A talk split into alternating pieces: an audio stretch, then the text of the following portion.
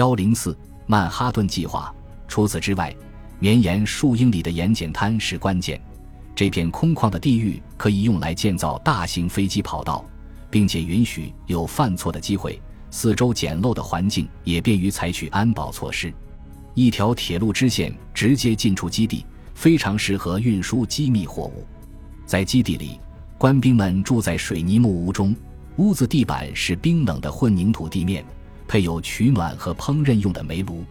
下级军官共用一层铺着柏油纸的棚屋，睡上下铺的床。只有单独住的军官才能够享受中央供暖系统。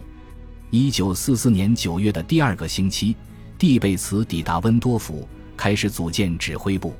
几天后，分配到蒂贝茨空中大队的 B 二十九轰炸机组及第三百九十三重型轰炸机中队的十五架飞机抵达温多夫，机组和地勤人员也在同一天抵达。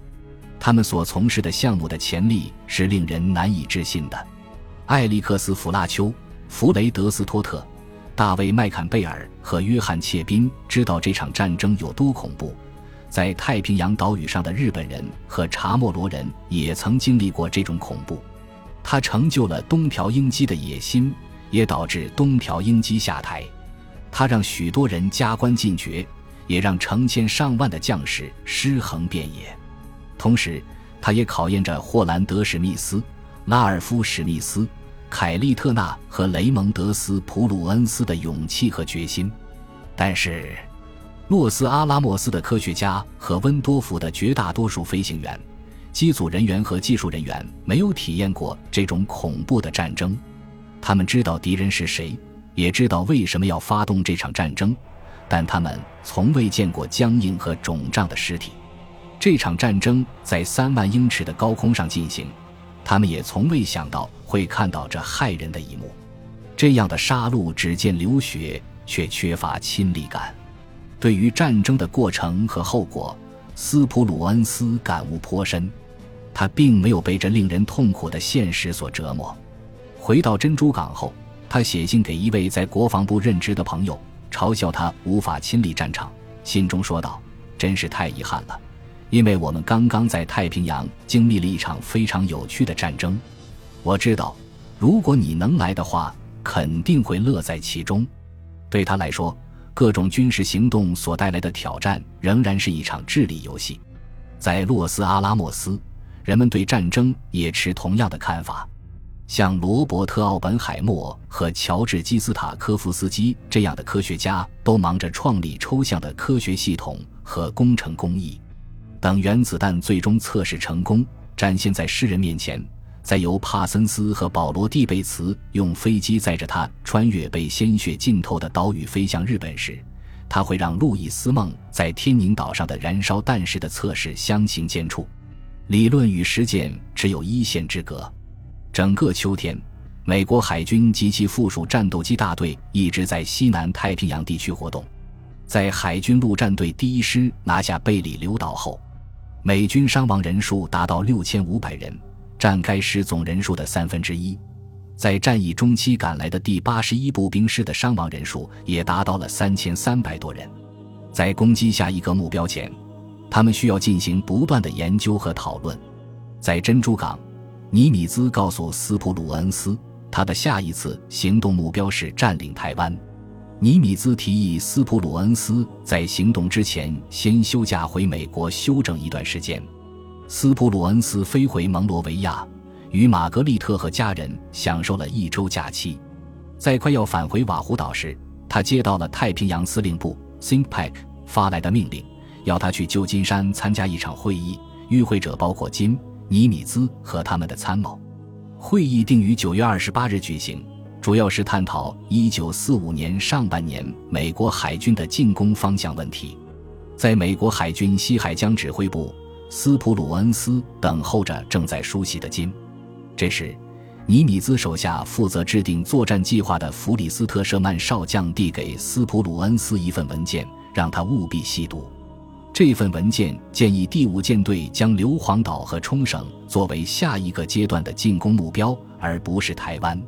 斯普鲁恩斯善于从全局思考问题，在看太平洋地图的时候，他把它想象成一张由许多圆圈和圆弧拼凑而成的图画，其中一个巨大的圆圈以马里亚纳群岛为中心，囊括了东京、九州、琉球、中国台湾、菲律宾群岛和新几内亚岛；另一个较小的圆圈则以硫磺岛为中心，夹在马里亚纳群岛与日本中间，连接着东京、九州和琉球。斯普鲁恩斯还发现，只要占领冲绳。美军就能控制一个包含九州、朝鲜、中国北部沿海地区和台湾地区在内的弧形地带，从而控制整个南中国海。这是封锁日本的关键所在。与欧内斯特金一样，斯普鲁恩斯不想让美军在日本登陆。一个国家是否为海上强国，本质上是由制海权决定的。丧失了制海权，像日本这样的岛国只能等死。会议上。欧内斯特金强烈反对进攻台湾，他更倾向于占领冲绳，以此作为封锁日本的基础。他也没有兴趣进攻硫磺岛，在他看来，无论谁占领这个岛屿，都会深陷泥潭。斯普鲁恩斯担心的是，随着美军继续西进，选择会越来越少。他已经开始喜欢攻敌不备的战术，也就是在敌人防守薄弱的地方实施攻击，但是。美军越向西进军，就越发难以迷惑日军。斯普鲁恩斯反对欧内斯特金的意见，他认为，美军舰队在日本本土采取军事行动的时候，可以把硫磺岛当成陆基空中支援的基地，而且它也在马里亚纳群岛军用机场的支援范围之内。若选择攻打冲绳岛，则是更大胆的冒险。一九四四年七月。欧内斯特金曾在色班岛问斯普鲁恩斯，他是否有把握拿下冲绳岛。斯普鲁恩斯回答说：“只要能想出一个在舰船之间在海上转移重武器的办法，就能拿下冲绳岛。”在日本本土海域作战的时候，航母和战列舰需要花很长时间进行补给，因为他们在日本本土和冲绳岛之间会遭遇日军干扰。除非美军能缩短军舰回后方的补给时间，否则就无法持续攻击附近的日军基地。尼米兹请来太平洋司令部后勤部司令、海军中将威廉·奥卡尔洪，商讨如何给他的弹药补给船设计一种特殊设备。随着新设备的到来和海上补给方式的改进，快速航母特遣舰队获得了海上持久作战的能力。一位空军中将把这种能力称为如虎添翼。一九四四年九月二十八日，在旧金山举行的海军会议结束后，欧内斯特金正式向参谋长联席会议推荐了一份战争时间表。这份时间表提出，在次年二月夺取硫磺岛，四月夺取冲绳岛。参谋长联席会议立刻同意了这个方案。海陆空三军对冲绳岛有着不同的利益诉求。占领冲绳之后，斯普鲁恩斯就有了一个公路机战术飞机使用的基地。当美军舰队对驻扎在中国沿海和南中国海的日军采取军事行动时，战术飞机可以提供掩护。麦克阿瑟可以在冲绳岛部署陆军，为攻占九州岛做准备。亨利·阿诺德则有了一个距离日本本土更近的基地，更加便于轰炸日本本土。为了保住自己对 B 二十九轰炸机项目的控制权，阿诺德进行了长达一年的抗争。终于，在乔治·马歇尔的协助下，阿诺德如愿以偿。